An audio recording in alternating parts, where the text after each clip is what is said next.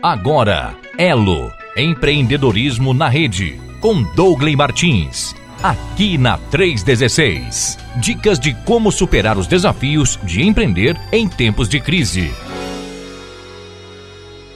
Hoje, terça-feira, você sabe, é dia do nosso empreendedorismo conectado. É o movimento Elo acontecendo ao vivaço aqui na rede 316 com meu amigo Dongley Martins, que já está por aqui. Olá, Dongley, bom dia, querido, tudo bem?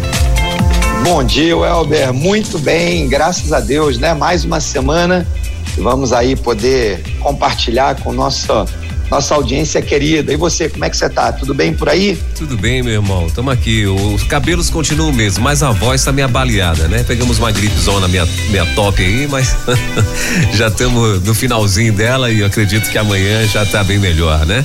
Mas benção, estamos aí, estamos na benção. Você sabe, Welber, que esse, esse tema, né? Eu tava aqui ouvindo lá, né, o testemunho da do, do ali que foi contado antes do, do vidas transformadas do refugiado, esse, ah, tá, exatamente, tá, missões mundiais. Missões mundiais. É. E estava aqui pensando, né, como como esse momento, esse tempo que a gente está vivendo de pandemia, de gripe, né, sai covid, entra H3N2 e a gente está vivendo um tempo de bastante bastante tribulação. Normal, a vida é feita assim, não tem nenhuma novidade. Jesus já tinha garantido esse assunto para a gente, então.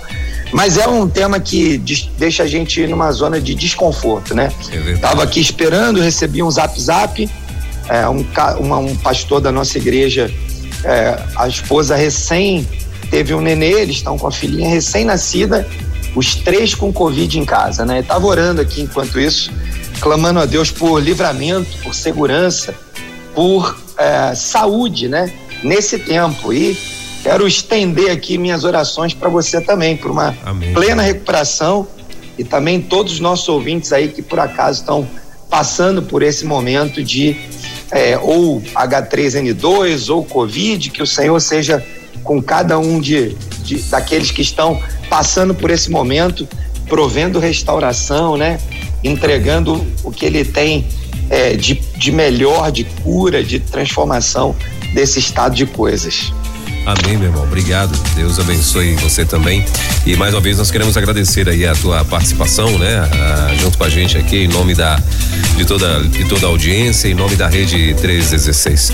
Mas virada de ano tranquilo, tudo em paz? Graças a Deus, ano novo chegou, né? É. Como a gente brincava aqui, chega o fim do ano, mas não vira para 2022, né? Agora estamos em 2022 e com certeza vai ser um ano cheio da graça, Cláudio, cheio da graça. Eu tenho, assim, convicção no meu coração de que aqueles empreendedores, aqui já falando para o nosso público, nossa audiência, né? Aqueles que têm o coração empreendedor, o chamado e a vocação para o mundo do trabalho, para cumprirem o seu ministério. Eu tenho convicção no meu coração que 2022 será um ano cheio da graça de Deus.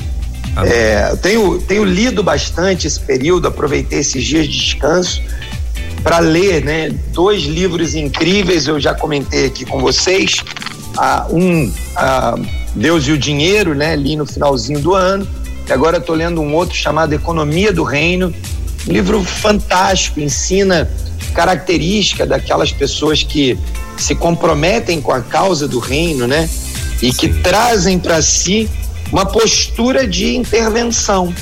Ele traz quatro vieses e, e anuncia quatro tipos diferentes é, de posturas que a gente pode ter diante dessa realidade, né, de viver e interagir com a economia do reino, com aquilo que Deus nos chamou para fazer como empreendedores. Eu recomendo fortemente aí, se você puder acessar, eu comprei o meu livro pela internet, chegou na minha casa bem rapidinho. É um, não é um livro caro, né? Desses que são inacessíveis, ao contrário, um livro bem acessível. Uma leitura incrível, fantástica. É, o autor do livro é o Matheus Ortega. É, ele trouxe uma, uma, uma visão assim muito, muito generosa é, de como, como Jesus pensou, né?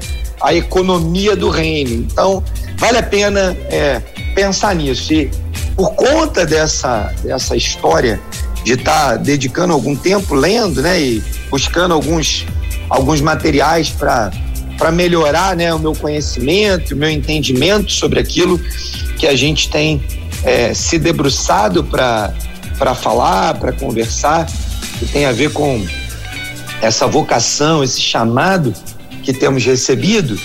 Eu tô é, sim, sentindo no meu coração que o Espírito tem confirmado, o Espírito Santo de Deus tem confirmado ao meu coração que será um ano abençoado na vida daqueles que tiverem de fato focados em entender para quê, por quê Deus o colocou ali no mundo dos negócios, né? E a palavra de Deus nos ensina que fomos chamados para toda boa obra. Então, na hora que a gente começa a conectar esses, esses desafios que temos de espalhar o evangelho, a oportunidade que Deus nos dá de termos todos os dias pessoas na nossa, no, nosso, no nosso cotidiano, temos o privilégio de liderar, empregar, transmitir orientação, direção, instruções.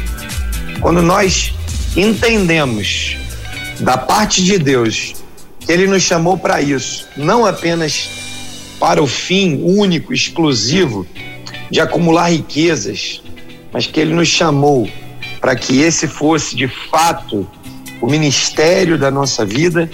Eu tenho certeza para quem experimentar, começar a entender essa dimensão, 2022 será um ano tremendo, tremendo não se preocupe tanto com a crise, se preocupe em entender como Deus vai manifestar o seu poder e a sua glória no meio da crise. E aí surfa essa onda. Né? Então, palavra que Deus tem colocado no meu coração, o Espírito Santo tem, tem ministrado essa impressão no meu coração nesses dias de início de ano, de reflexão, de oração, é que é tempo de entender o que Deus tem preparado, não ficar de olho na crise, né? Tem muita gente gastando muito tempo com palavras de maldição, né? Reclamando, falando mal, discutindo sobre, ao invés de buscar palavras de encorajamento, palavras de bênção, né? E, e declarar com base na palavra de Deus e não nesse nesse princípio fajuto de de que eu, eu declaro porque eu, eu, eu mando em Deus. Não, não estou dizendo isso. Espero que você me entenda muito bem, né? Você que está nos ouvindo. A Bíblia nos ensina a expressar através da nossa voz, da nossa palavra, verdades da palavra de Deus. É isso que o Senhor quer de nós. E a, e a Bíblia nos ensina que nós devemos provar daquilo que a palavra de Deus nos ensina e desejar aquilo. A nossa língua a nossa boca, ela serve tanto para bênção quanto para maldição. E se a gente começa a nossa jornada gastando mais tempo, todo o tempo, proclamando, profetizando, declarando, dizendo verdades da palavra de Deus sobre as nossas vidas, sobre a vida dos nossos colaboradores, sobre a vida daqueles que se relacionam conosco, clientes e fornecedores a gente pode estar sendo instrumento de bênção de Deus. Não tente fazer isso pela sua própria vontade, pela sua própria força, mas busque do Senhor é, direção. Vá na palavra de Deus e proclame a palavra. E aí você vai ver como o Senhor pode e quer fazer coisas extraordinárias. Agora, se você gasta muito tempo maldizendo, reclamando, murmurando, aí a palavra também tem é, clareza sobre isso, né? Aqueles que ficam murmurando, os murmuradores não, não têm parte com o Senhor, né? Então, é isso, Abreu. Meu, meu início de ano foi esse aí. Ano novo, relembrar princípios e valores da palavra, né? Que nos levam para esse ambiente, para esse lugar, para esse lugar onde a nossa palavra é de bênção. E aí a gente vai ver coisas extraordinárias de Deus. E como é que foi aí seu início de ano? Dongley, também na bênção, graças a Deus, né? Tudo em paz. Conseguimos virar na igreja e na, nessa mesma convicção sua, na expectativa de que 2022 será um ano de extraordinários do Senhor aí, né? E Aleluia. Isso é o que a gente está acreditando e apostando aí, né? E então vamos lá, vamos para o nosso assunto. Bora. Né? É, hoje nós vamos estar falando sobre liderança servidora. E eu queria é que você já nos introduzisse então a essa liderança servidora. O que, que é isso, Dongley? Bora lá então. Bom, como sempre, texto para nossa meditação nessa manhã, né? João capítulo 13, versículos de 1 a 17. Eu separei esse texto para a gente conversar um pouco antes de responder aquelas perguntas que a gente sempre procura responder aqui, né? Mas uh, o Evangelho de João relatando o ministério de Jesus, capítulo 13 chega ali naquele momento em que Jesus está ah, se preparando para a crucificação. E ele vai então ali organizar aquela, aquela ceia que a gente conhece como, como última ceia. Capítulo 1, capítulo 13 de João, versículo 1, começa dizendo assim: Um pouco antes da festa da Páscoa, Sabendo Jesus que havia chegado o tempo em que deixaria este mundo e iria para o Pai, tendo amado os seus que estavam no mundo, amou-os até o fim. Bom, o versículo 1 já começa ensinando, né? Esse princípio fundamental do ministério de Jesus, da liderança servidora. Mesmo sabendo que o que esperava ele nos próximos, nas próximas horas era algo terrível, né? Jesus foi criado naquela cultura. Jesus tinha cerca de 33 anos ali naquele momento e sabia muito bem o que o esperava naquele processo que viria pela frente. Ele já tinha certamente passado por ali, por aqueles locais aonde os romanos crucificavam e penduravam os malfeitores, os condenados. Ele já sabia a vergonha que era estar ali né? Muitas vezes a gente lê o texto e a gente esquece do contexto. E por causa disso, o nosso evangelho fica mais, mais fraco, mais menos brilhante. A gente não vê os detalhes, né? Jesus cresceu naquele lugar, ele sabia a grande dureza que viria pela frente. Tanto é que quando ele está no Getsemane, ele fala com Deus na sua oração, né? Buscando consolo de Deus, ele, ele vai lá e fala: olha, se for possível, passa de mim, tira essa experiência de passar por esse cálice, por essa dor, por essa morte violenta. Mas, assim como aqui ele já havia predito, ele vai lá e reforça essa ideia, né? Tendo amado os seus que estavam no mundo, amou-os até o fim. Veja que apesar da angústia de alma, Jesus já tinha predito que ia até o fim. Ele não estava hesitante sobre isso, né?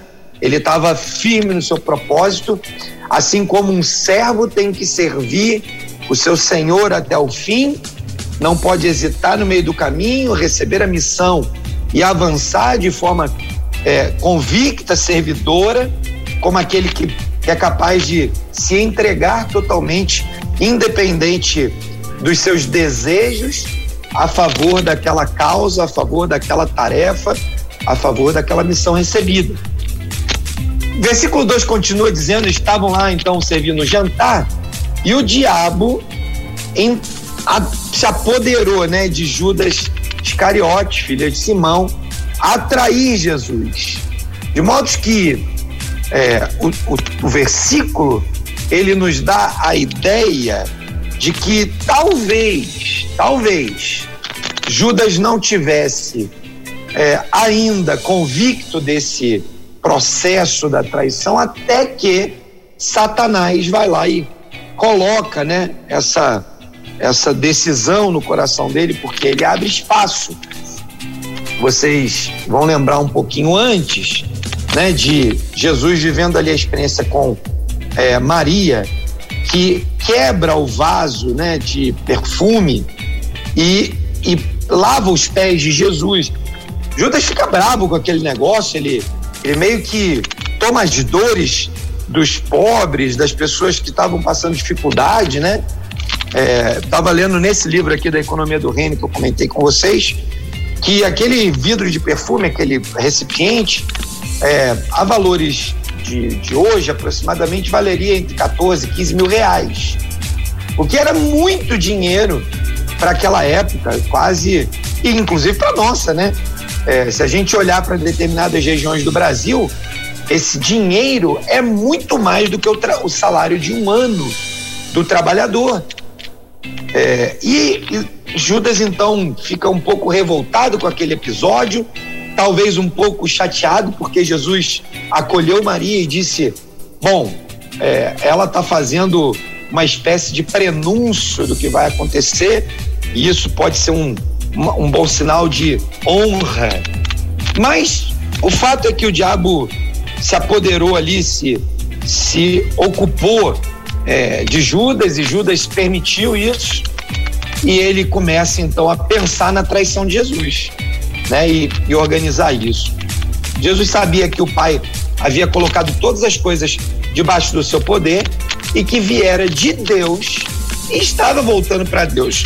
Jesus tinha convicção das suas das, do seu desafio, da sua missão, da sua do seu ministério, mas também tinha convicção de que não importava o tamanho do sofrimento, importava que ele sabia de onde tinha vindo e para onde estava indo. Muitas vezes nós, para termos uma experiência de liderança servidora, precisamos entender que os nossos negócios não são um fim em si mesmo. Os nossos negócios não são um caminho para a nossa própria glória.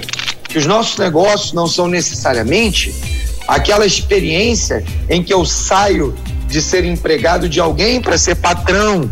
Não é uma experiência em que eu é, transformo a minha vida em algo é, meramente prazeroso, e eu não estou aqui também defendendo né, a vida miserável, a vida de né, pobreza de, de, de espírito, de deficiência financeira. Eu espero que vocês que já têm nos acompanhado aqui há mais de um semestre, né? Passamos de, de mais de um semestre aqui de, é, de conversas, que possamos estar, ter claro, né? Que a nossa, a nossa rota, a nossa discussão, todo o nosso pensamento aqui é sempre um pensamento a favor de que os nossos negócios sirvam ao reino. E eu torço para que você seja bem sucedido, ganhe muito dinheiro, seja próspero né? Mas que você não se esqueça de que tem algo maior, assim como Jesus coloca aqui. Ele sabia, né? Que viera de Deus e estava voltando para Deus. Bom, versículo 4 continua assim: levantou-se da mesa, tirou a capa, colocou na cintura, e aí começa aquela cerimônia de lavar os pés que nós conhecemos. Vocês lembram do episódio, né? Jesus chega é, perto de Simão e fala: Senhor, o Simão fala para ele, tipo, oh, você vai lavar meu pé? Que que é isso aí, pô? Para aí, para aí. Jesus respondeu para Simão: Você não compreende agora o que eu estou fazendo, mas você vai entender mais tarde. E Pedro falou: Não, o senhor nunca vai lavar o meu pé, né?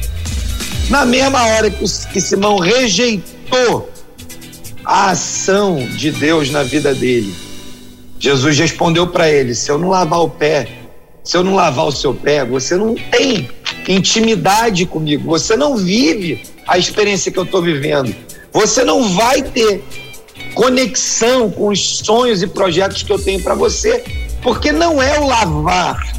E aí Jesus vai continuar dizendo, né? Porque Simão, no entusiasmo, no versículo 9, Simão fala: Bom, Jesus, já que o senhor vai lavar o pé, então dá um banho inteiro, né?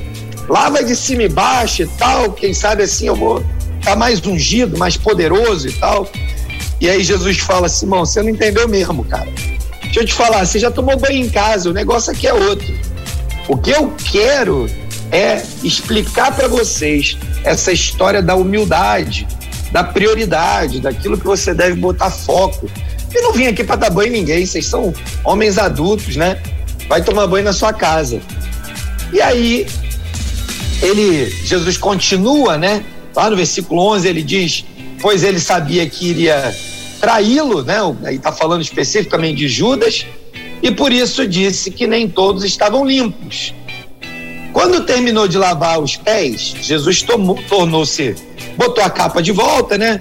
Botou ali, pe pegou, o, o, amarrou lá o seu cinto. Olha o versículo 13, chamou muito a minha atenção. Porque a gente vai falar de liderança servidora, mas a gente vai ver aqui no versículo 13 Jesus estabelecendo uma espécie de é, como é que eu posso dizer? Mostrando uma credencial, né? De vez em quando a gente vai ver, Paulo fez isso uma vez, né? A gente vai ver Jesus aqui fazendo isso.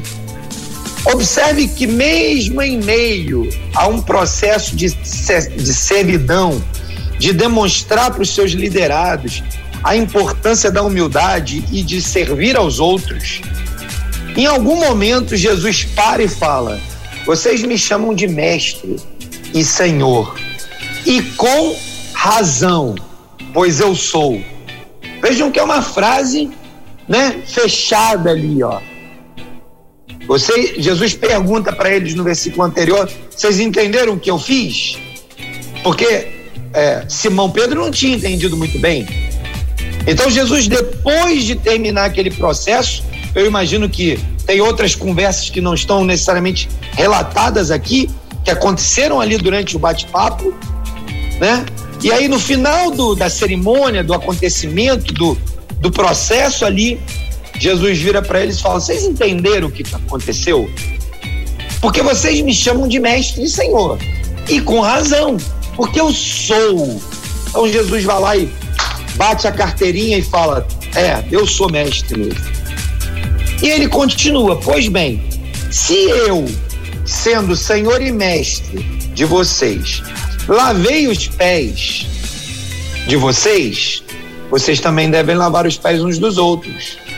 Eu lhes dei o exemplo para que vocês façam como eu fiz a vocês. Esse é o versículo chave que eu trago para hoje aqui na nossa, na nossa conversa, porque depois de Jesus ter tido um diálogo, ensinado, de Judas ter colocado no coração traição, de, de ter visto aquele processo inteiro, não ter se arrependido, de ter visto Simão Pedro tendo sido confrontado por Jesus e não ter se arrependido, né? De Jesus ter dado uma carteirada e falando, não é verdade, eu sou mestre mesmo. Ele vira e diz: Eu lhes dei o exemplo para que vocês façam como eu fiz para vocês. Digo-lhes é, ele, ele na, na, na Almeida atualizada, o versículo 16 diz assim: Em verdade, em verdade lhes digo, que o servo não é maior do que o seu senhor, nem o enviado do que aquele que o enviou. Jesus estava dando uma, uma dimensão para que a galera entendesse o seguinte: o fato de eu ter lavado seus pés não me torna não me torna menor, porque como vocês disseram, eu sou mestre. E eu sou mesmo. E da mesma maneira, eu não sou maior do que Deus quem me enviou para essa missão. E por causa disso, da mesma maneira que humildemente eu lavei os pés de vocês e ensinei essa, essa importante lição, eu quero que vocês entendam que eu vou até o fim até a morte na cruz, porque eu não sou maior do que quem me enviou. E ele termina: se vocês sabem estas coisas, agora serão felizes, bem-aventurados, bem-sucedidos, se praticarem essas coisas. Então, não adianta saber tudo isso e não praticar. E nós vamos observar esse processo, né? de liderança servidora, que é uma competência, não é uma característica. É, alguém pode desavisadamente pensar assim: ah, então eu nasci com esse perfil de liderança servidora, né? Uma característica inata da minha própria personalidade e tal. É certo que algumas pessoas têm mais é, características para ser servidor, do que outros. Mas a liderança servidora é uma competência. Lembram que semana passada nós falamos sobre isso. O que é uma competência? Uma competência é a conjugação daquelas três letrinhas que nós falamos semana passada, né? O chá, o C de conhecimento, o H de habilidade e o A de atitudes. Talvez as atitudes, como a gente falou muito lá semana passada, já venham da nossa própria natureza, do nosso DNA, da nossa personalidade, do nosso, da nossa família, da forma como fomos criados, né? Todo esse contexto nos dão atitudes. Porém, como falamos na semana passada, é possível que a gente desenvolva conhecimento que tem a ver com o aprendizado, né? Seja o formal ou o informal, e com as habilidades que vêm da repetição das atividades, do muito fazer, né? Então, quando você deseja desenvolver uma determinada competência, você vai pegar a falta de conhecimento e vai adquirir conhecimento. A falta de habilidade, vai treinar, vai repetir e vai desenvolver habilidade. Vai pegar as suas atitudes e vai desenvolvê-las, aprimorá-las a ponto de que na soma dos conhecimentos, das habilidades e das atitudes, você alcance então essa competência desejada, nesse caso, liderança servidora. Jesus conhecia a tarefa que ele tinha, né, de ir até a morte na cruz. Ele já conhecia, a, aquela cultura era impregnada disso. Ele havia recebido essa mensagem, essa missão e esse conhecimento do Pai, e nós também precisamos, né, desse desenvolver esse chá, essa competência de liderança servidora, para que a gente possa liderar e discipular os nossos times nas nossas empresas. A gente também precisa saber para onde a gente vai, aonde a gente quer levar os nossos negócios, porque se você não sabe para onde vai, como a gente já falou, qualquer vento é bom, só que você não vai saber para onde está indo, porque você vai ser simplesmente levado para qualquer lugar. Jesus teve que mostrar essa, essas habilidades, colocando em prática, né, essa atitude de lavar os pés dos discípulos. Ele tinha o conhecimento da importância de treinar aqueles discípulos, porque eles precisavam de um modelo para fazer depois a reprodução disso e que eles entendessem como funcionam as coisas no reino. Na nossa própria força, a gente não é capaz de fazer nada, porque senão a gente pode terminar que nem Judas né? Abrindo espaço no coração e o diabo colocando lá no nosso coração o entendimento de que aquele dinheiro é para minha própria, para o meu próprio prazer, para o meu próprio luxo, para minha própria, as minhas próprias ambições, que o meu negócio é para satisfazer as minhas necessidades. E aí a gente não vai conseguir levar essa missão de ministrar a vida das pessoas, de ter uma, uma um chamado legítimo e uma vocação de conduzir pessoas a Cristo através dos nossos negócios, né? A missão precisa chegar até o fim e só com essa com essa competência instalada e com muita habilidade a gente vai poder contornar essas objeções que Satanás o tempo todo está colocando na nossa frente, no nosso coração. Eu termino essa introdução dizendo: o líder servidor precisa de uma atitude incrível de conviver com as adversidades para chegar ao alvo estabelecido. Muitas vezes a gente sabe que tem alguém no nosso time que não joga junto com a gente, que não está focado na mesma direção. Jesus conviveu com Judas, Judas por vários anos, até que Judas cumprisse o papel que ele precisou cumprir, já que o seu coração estava é, disponível para ser usado por Deus, mas ele não quis. E aí eu não quero entrar numa discussão teológica de, de destinação, seja predestinação ou não, mas o fato é que eu creio que se Judas tivesse se arrependido, como Pedro se arrependeu, tivesse confessado seu pecado, ele teria sido transformado por uma experiência transformadora com Jesus. Mas no fim, Judas foi usado por Satanás, né? E aquele processo aconteceu. Mas Jesus foi fiel até o fim.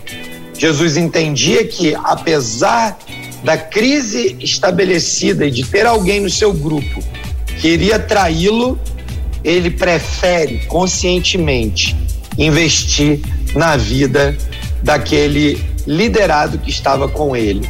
É, então, Elber, assim, chegando ao fim aqui dessa, dessa nossa introdução, a gente podia passar uma manhã inteira aqui conversando sobre isso, né? Mas eu creio que é muito importante a gente também dialogar nas perguntas e respostas é, do nosso da nossa audiência, né? Então, fecho aqui a minha introdução dizendo: observe pro, o seu time e veja se no grupo existem pessoas que estão dispersas, que ainda não aprenderam com você.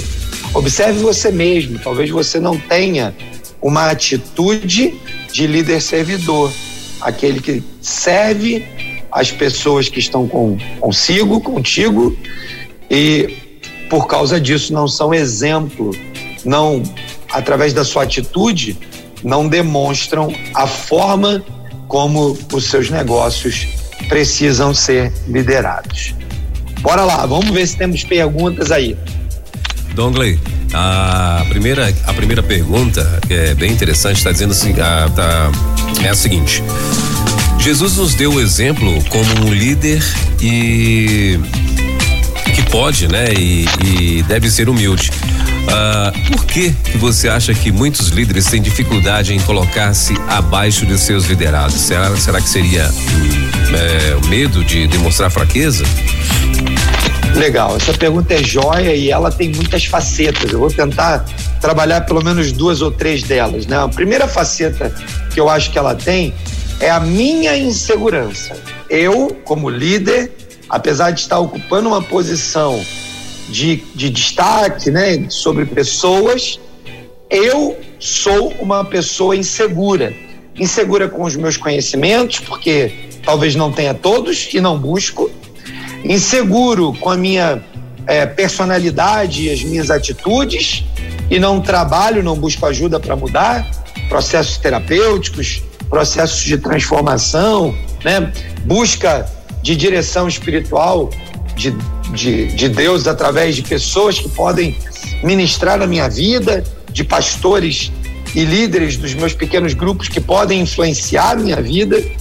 Né? Então, temos um lado que tem a ver com a minha característica de insegurança. Tem uma outra faceta que eu creio que é inerente ao cargo. Pessoas que chegam na posição de liderança acreditam, por uma mentira histórica, né, que ser líder é estar isolado de todos. Né? Existe uma máxima no mundo executivo de que a liderança é uma carreira solitária. Só que essa é uma máxima mentirosa, uma máxima de Satanás. É verdade que há momentos em que nós estamos é, um pouco mais isolados e sozinhos. Há informações que nós não estamos ainda preparados, ou nosso time ainda não está preparado, para dialogar e receber. Mas isso não é 100% do tempo e não é 100% dos eventos. O Senhor nos chamou para posições de liderança para que nós pudéssemos compartilhar com o nosso time os desafios da liderança.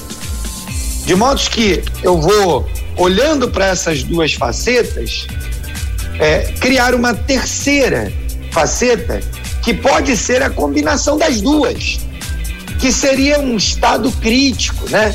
Então, um líder que apesar de entender que ele pode compartilhar é, a sua, as suas necessidades, ele tem muitas inseguranças.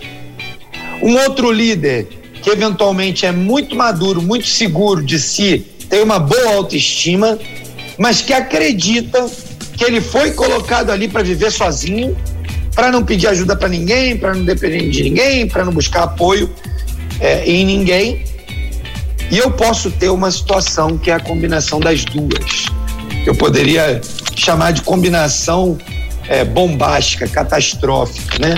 Aquele que, é, aquela pessoa que, por alguma razão, tem na, na sua estima, né, uma baixa autoestima, e além de tudo acredita que deve viver sozinho, que deve viver isolado, que não deve compartilhar nada com ninguém, que não busca ajuda, essa pessoa vai facilmente ser presa de doenças psicossomáticas, de burnout, né? Que é, é uma, uma expressão em inglês para aquele apagão, né? O cara simplesmente adoece, né? Porque ficou, é, foi, foi queimado pelas suas é, pressões, pela, pelas pressões do dia a dia. E aí vai viver uma experiência é, destruidora da sua vida. De modo que quando nós olhamos para essas é, para essas circunstâncias ou facetas, a gente começa a entender por que, que muitos líderes têm dificuldade de se colocar ao lado dos seus liderados. E talvez a pergunta é, do se colocar abaixo dos seus liderados, né, devesse ser de se colocar ao lado. Por que ao lado? Porque nós, quando falamos de, de missão, né? Olha, cada um de nós aqui recebeu uma missão. Se nós entendemos que nós podemos trabalhar de forma colaborativa e líderes e liderados podem trabalhar juntos nos seus projetos, então, colaborativamente falando, ninguém precisa estar abaixo de ninguém. Há inclusive uma boa prática do mundo das, das, das organizações colaborativas em que o que a gente costuma brincar e dizer é tira o crachá, ou seja, o crachá que é aquele instrumento de poder, né, que define a hierarquia da organização, é, tira o crachá e entra na sala como time sem que ninguém esteja acima ou abaixo de ninguém.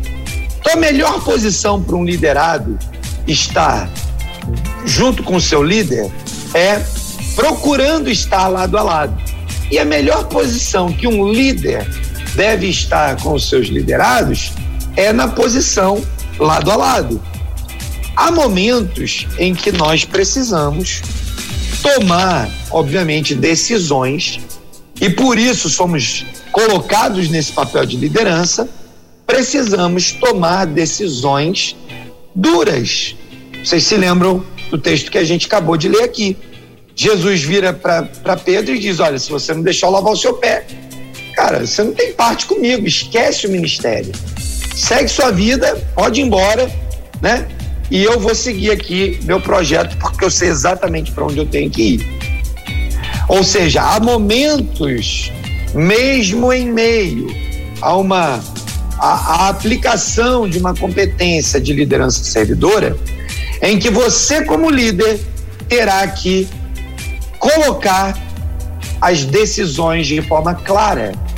Talvez porque os seus liderados ainda não compreendem muito claramente o conceito de colaboração e você precisa investir na vida deles ainda mais.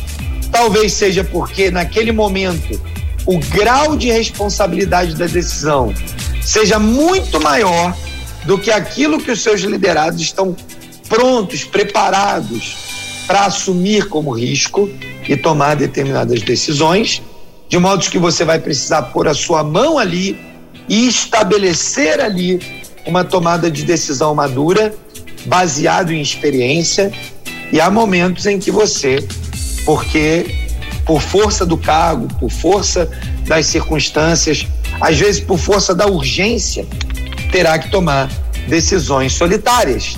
E assim é a vida do líder. Agora, quando essa terceira é, é, circunstância que eu coloquei aqui, em que você será levado a ter que tomar decisões com um grau de urgência, se tornam a maioria das vezes, você deveria parar, fazer uma reflexão profunda se de fato o problema é porque você tem que tomar muitas decisões urgentes ou se é porque de fato você não acredita em decisão colaborativa, em colaboração no time, em desenvolver o seu time formar um time de líderes. Talvez você nem acredite que porque você é, tem um time, você deva dar muita satisfação para eles. Talvez você ainda esteja vivendo a experiência do eu cheguei até aqui, essa é a minha vaga, esse é o meu é o meu sucesso, né? O filme Senhor dos Anéis tem né, uma jornada de destruição do anel, né, que vai até o topo de uma montanha e ali no meio desse processo algumas pessoas são atraídas pelo poder do anel, né? E o poder do anel é o poder que teoricamente nos faz maiores, nos faz melhores, nos dá condições. Só que cada vez que esse poder é acionado, coisas terríveis acontecem. Até que o anel é destruído e a gente pode então voltar a sonhar com coisas novas. Se você está sendo escravo de algum anel de poder, né? E o anel é interessante porque ele simboliza muitas coisas, né? Algumas formações acadêmicas, né? Algumas, alguns cursos, algumas entidades, elas usam o anel como símbolo de autoridade. E você deveria tomar muito cuidado se você usa um anel desses, né? Fisicamente ou figurativamente na sua vida, você deveria tomar o cuidado para não se permitir ser enfeitiçado pelo poder do anel, né? Ao contrário disso, né? Livre-se desse dessa armadilha, dessa prisão e vamos liderar de forma colaborativa, de forma a exercermos uma comissão. Isso é muito legal, um pouco paralelo daquilo que a gente vê é, com as, o casamento, né? Deus nos deu uma esposa para viver em comissão conosco, conosco. Ainda que a Bíblia nos ensine que o marido deve exercer liderança espiritual, tomar algumas decisões, a palavra de Deus nos ensina que o Senhor nos deu uma mulher sábia que edifica o lar, que tem boa percepção, que tem um bom olhar e que tem uma comissão conosco. E o melhor ensino que a gente vai ver para esse assunto é que as nossas esposas devem andar lado a lado conosco. Da mesma maneira, no seu time de liderados, e você, como líder, se ponha lado a lado com o seu time. Eu tenho certeza que isso não é nenhuma demonstração de fraqueza, ao contrário disso você sairá fortalecido dessas relações. Isso aí, Welber. Maravilha, Dongley. Faltam seis minutos para as 11 horas em Brasília. Inclusive, se você tem alguma dúvida, quiser comentar aqui com a gente, você pode também, né? Você pode entrar aqui através do nosso WhatsApp, 11 9 3003 0316. Se quiser fazer alguma pergunta pro Dongley também, a hora é agora. É ao vivo, nós estamos ao vivo aqui na Rede 316 com o empreendedorismo conectado, o movimento Elo ao vivo aqui na Rede 316. Dongley, a próxima pergunta é o seguinte: como demonstrar demonstrar autoridade é, sem ser autoritário, é, e onde termina a firmeza e entra a arrogância, né? A gente quer saber aí qual o, o, é. o limite disso aí, né? Cara, é, é, é, ótimo, né? A pergunta é ótima porque demonstra exatamente é, algumas fraquezas da nossa língua, né? Ou pelo menos uma, uma associação infeliz. Autoridade e autoritarismo não tem absolutamente nada a ver uma coisa com a outra, né? Ainda que a etimologia da palavra possa parecer parecida, né? Fazendo aqui um pleonasmo, ah, elas não têm absolutamente nada a ver com a, uma com a outra. Autoridade é um estado, né? Alguém recebeu autoridade para exercer né, a sua influência e liderar, governar. Autoritarismo, autoritário, uma pessoa autoritária, é a pessoa que é, pede os limites da autoridade.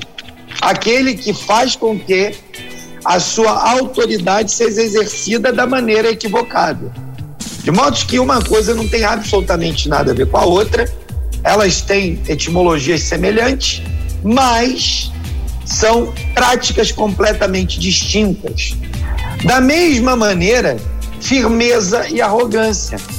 Firmeza não tem absolutamente nada a ver com arrogância, porque firmeza é atitude interna. Eu tenho princípios e valores, eu sou firme nisso.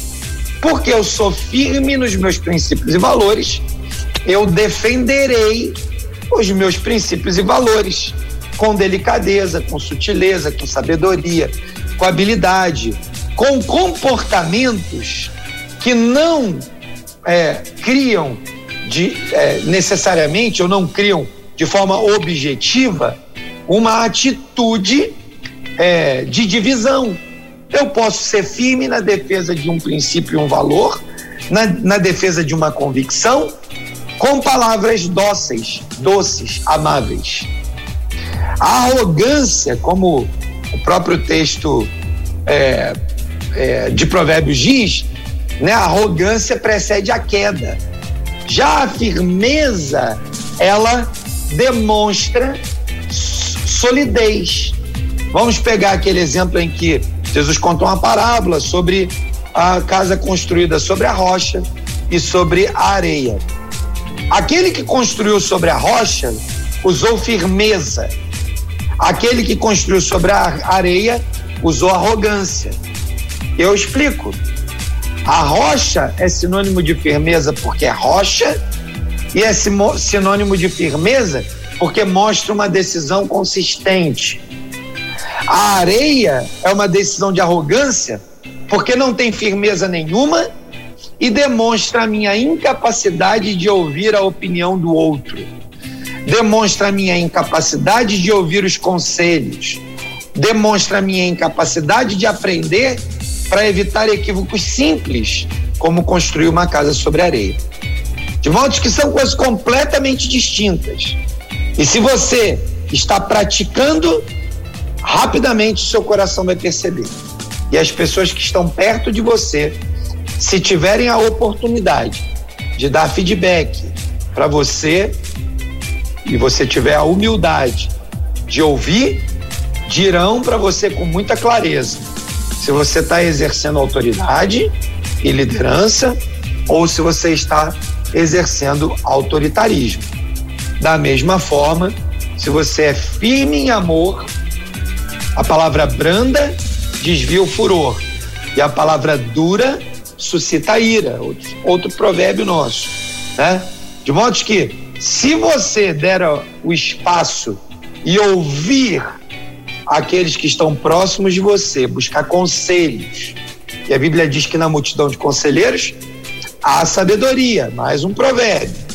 Aliás, eu quero aproveitar para recomendar a você que está começando o mês de janeiro, tem 31 dias, aproveite esse mês e leia o livro de provérbios, 31 provérbios, um para cada dia. Dá uma acelerada aí, leia hoje dois, amanhã dois, depois dois, você já vai estar tá em dia, né? E assim você é, lê o livro de Provérbios. Provérbios tem muitos ensinamentos para o empreendedor. O empreendedor deveria ser um consumidor voraz do livro de Provérbios. Então eu termino aqui essa pergunta, o Elber, dizendo o seguinte: quer saber como é que você resolve esse problema? Ouve alguém, ouve um conselheiro, ouve a multidão de conselheiros. E você certamente terá feedback daqueles que estão preocupados e interessados com a sua vida. Maravilha, Dongley. É, então vamos para a terceira pergunta, né? Para a gente ganhar tempo aqui. Ah, tá me ouvindo aí, Dongley? Ô, tô te ouvindo. Sim, maravilha. Ah, em muitos ambientes como fazendas, empresas, é, no comércio, empresários reclamam que há oportunidades de trabalho, mas que há uma dificuldade muito grande de encontrar colaboradores que se submetam às regras e que não deixem de cumprir suas tarefas por preguiça ou falta de submissão.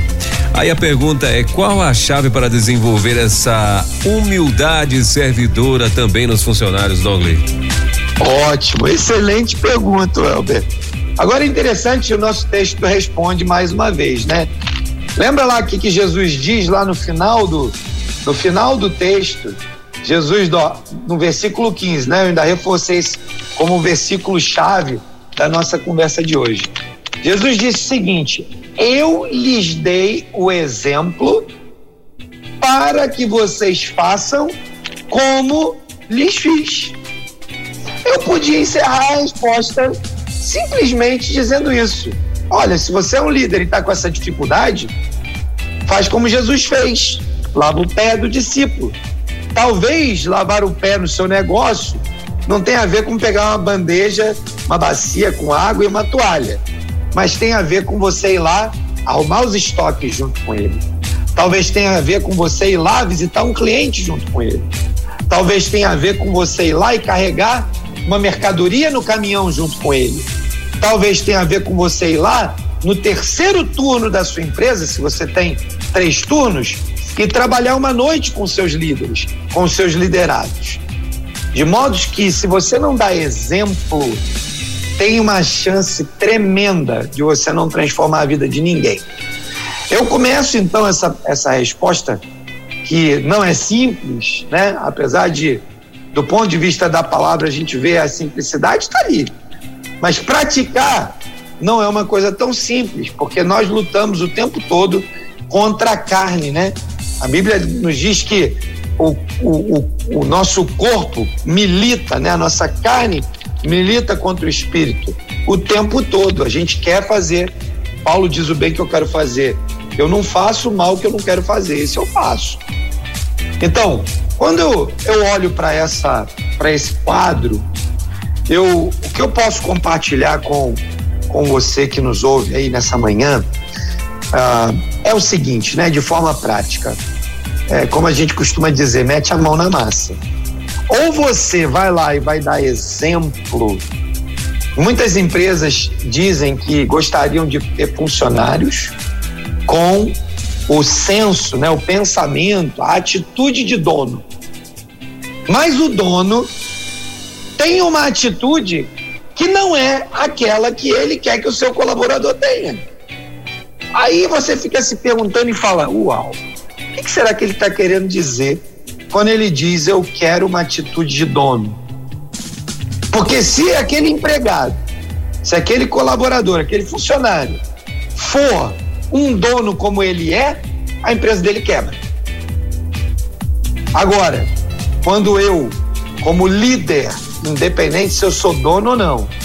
Quando eu, como líder, vou lá e sou exemplo para o meu liderado, exemplo contra a preguiça, exemplo de submissão, exemplo de humildade, exemplo de cumprimento de regras. Eu conheço muitos empresários e líderes que não cumprem horário que chegam tarde e saem cedo, mas eles esperam que o seu time chegue cedo e saia tarde. Me parece contraditório. Se eu não dou o exemplo, o que, que vai acontecer com o meu time? Ele vai olhar para mim e vai aprender o que eu digo ou aprender o que eu falo, o que eu faço.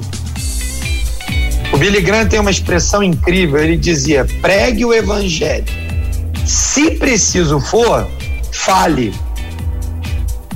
Pregue o evangelho, se preciso, fale. Ou seja, seu evangelho será pregado pelas suas atitudes, pela forma como você vive, pelo seu comportamento, pelo exemplo que você dá. Quando for necessário, complementarmente, aí se abre a boca e fala a palavra. Mas a sua vida precisa ser a palavra viva. O Evangelho segundo Dongley, o Evangelho segundo Elber, o Evangelho segundo José, a Maria, o Luiz. Nós precisamos escrever um novo Evangelho através das nossas vidas. E aí, sabe o que vai acontecer? Assim como aconteceu com Jesus, uma multidão seguia Jesus. Porque a vida dele era exemplo. Porque ele não era um cara que dizia faz A e ele faz B. Viver nesse estado de liderança servidora significa que antes de mim vem o meu próximo. que a minha atitude será de exemplo e não de, de falador. Tem muito líder que fala muito e faz pouco. Tem muito líder que diz que quer A e faz B. E aí tem um dito popular que diz: faça o que eu falo, mas não faça o que eu faço. E esse modelo, esse exemplo, ele vai é, nos levar a um estado de, é, de problemas graves na nossa conduta dos negócios.